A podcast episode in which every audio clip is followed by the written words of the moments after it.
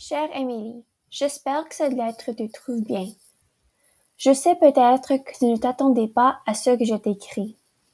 Peut-être que tu ne veux pas me parler et que tu ne liras pas cette lettre. Je comprends si tu décides de me renvoyer entièrement de votre vie. Mais je me dis qu'ils vont mieux sans moi. Et certainement avec une mère aussi magnifique que toi, ils doivent l'être. Vous êtes la lumière brillante de leur vie. C'est pour cette raison que je m'abstiens de leur rendre visite.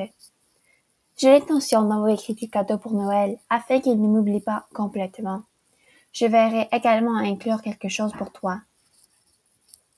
Je sais que ce n'est pas ainsi que nous voulions que notre vie se déroule, Émilie. Néanmoins, je te souhaite tout le meilleur dans le futur. Cordialement, Avila.